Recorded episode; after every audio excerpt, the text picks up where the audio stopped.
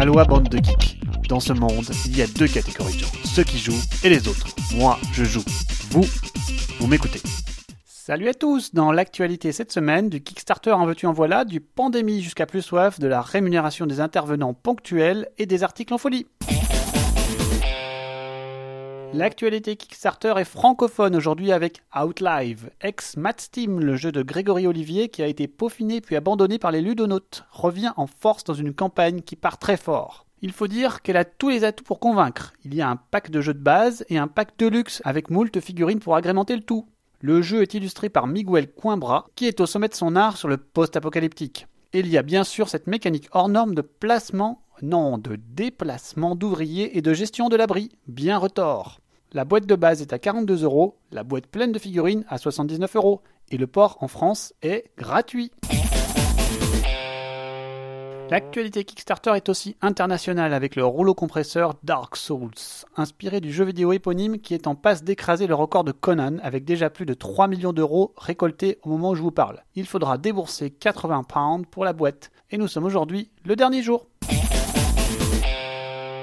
Enfin, encore sur Kickstarter, Queen Game lance une campagne pour Vanuatu. Renaissant de ses cendres suite au déboire de Douille, Queen a non seulement repris le jeu, envoyé une boîte à tous les malheureux backers qui ne l'avaient pas eu, et relancé le jeu enfin avec de nouveaux graphismes. Ça, c'est une initiative à saluer bien bas. Félicitations à Queen pour leur geste. Terminons cette section par un petit article de retour d'un éditeur en herbe ayant lancé un projet Kickstarter qui a une première fois capoté. Son second lancement fut un succès. Il analyse le pourquoi de son échec, les écueils qu'il a rencontrés et ce qui a fait que le second run a marché du tonnerre.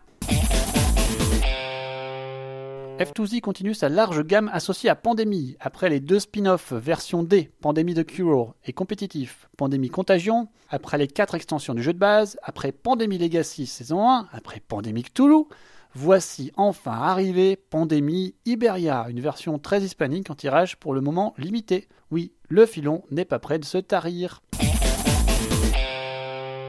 Il y a actuellement un procès très particulier qui se déroule aux États-Unis. Il concerne les centaines d'arbitres qui organisent les conventions Magic l'Assemblée pour Wizard of the Coast. Si vous ne le saviez pas, Wizard of the Coast n'a jamais payé un centime à ses arbitres dans le monde entier, préférant leur donner des paquets de cartes en bonne quantité. Ceci depuis des années. Une pratique qui s'appuie sur la formidable communauté Magic et qui jouxte les frontières de la loi américaine. Affaire à suivre qui pourrait créer un précédent et pousser à terme l'intégralité des arbitres à poursuivre Wizard of the Coast. Ainsi, espérons-le, Wizard pourra enfin rémunérer ses arbitres en monnaie sonnante et trébuchante. Vous trouverez un article complet à ce sujet chez Legal Solution Blog. Pour en revenir à la France, n'espérez pas trop, car en France, les actions de groupe dites class actions aux États-Unis ne sont toujours pas autorisées par la loi. Mais c'est une tendance qui se dessine. Oui, de nombreux éditeurs français commencent aussi à faire de vrais contrats à leurs intervenants sur salon au lieu de leur donner des bons d'achat. Une des nombreuses conséquences de la professionnalisation du secteur, pour le bien de tous les acteurs précaires qui vous expliquent aimablement à chaque salon les jeux. Voilà maintenant un maximum de bons articles cette semaine, il y en a pour tous les goûts. Les solos sont à la mode et le monde ludique en parle. Voici deux articles pour bien vous documenter, l'un chez Lifehacker, l'autre sur le Vox. De mon côté, ce sont Onirim Vendredi et Agricola qui tiennent mes quelques parties solo, et je lorgne sur la VF de Mage Knight depuis quelques temps. Comment être un bon Dungeon Master? C'est l'article que vous propose Kotaku en vous glissant quelques conseils bien sentis pour rentrer dans le personnage et faire vivre à votre groupe une expérience exceptionnelle. Hérité du jeu de rôle, du gardien au meneur, ce rôle est devenu très présent dans les jeux de société asymétriques comme les dungeon crawlers qui fleurissent ces dernières années.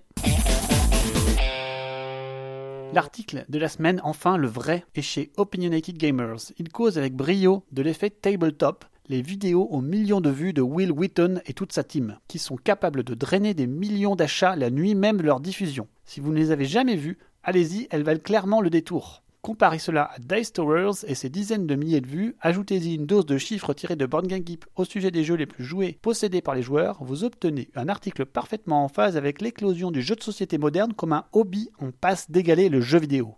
Et vous, éditeur de jeu, vous campez devant l'appart de Will pour lui glisser un exemplaire de votre jeu?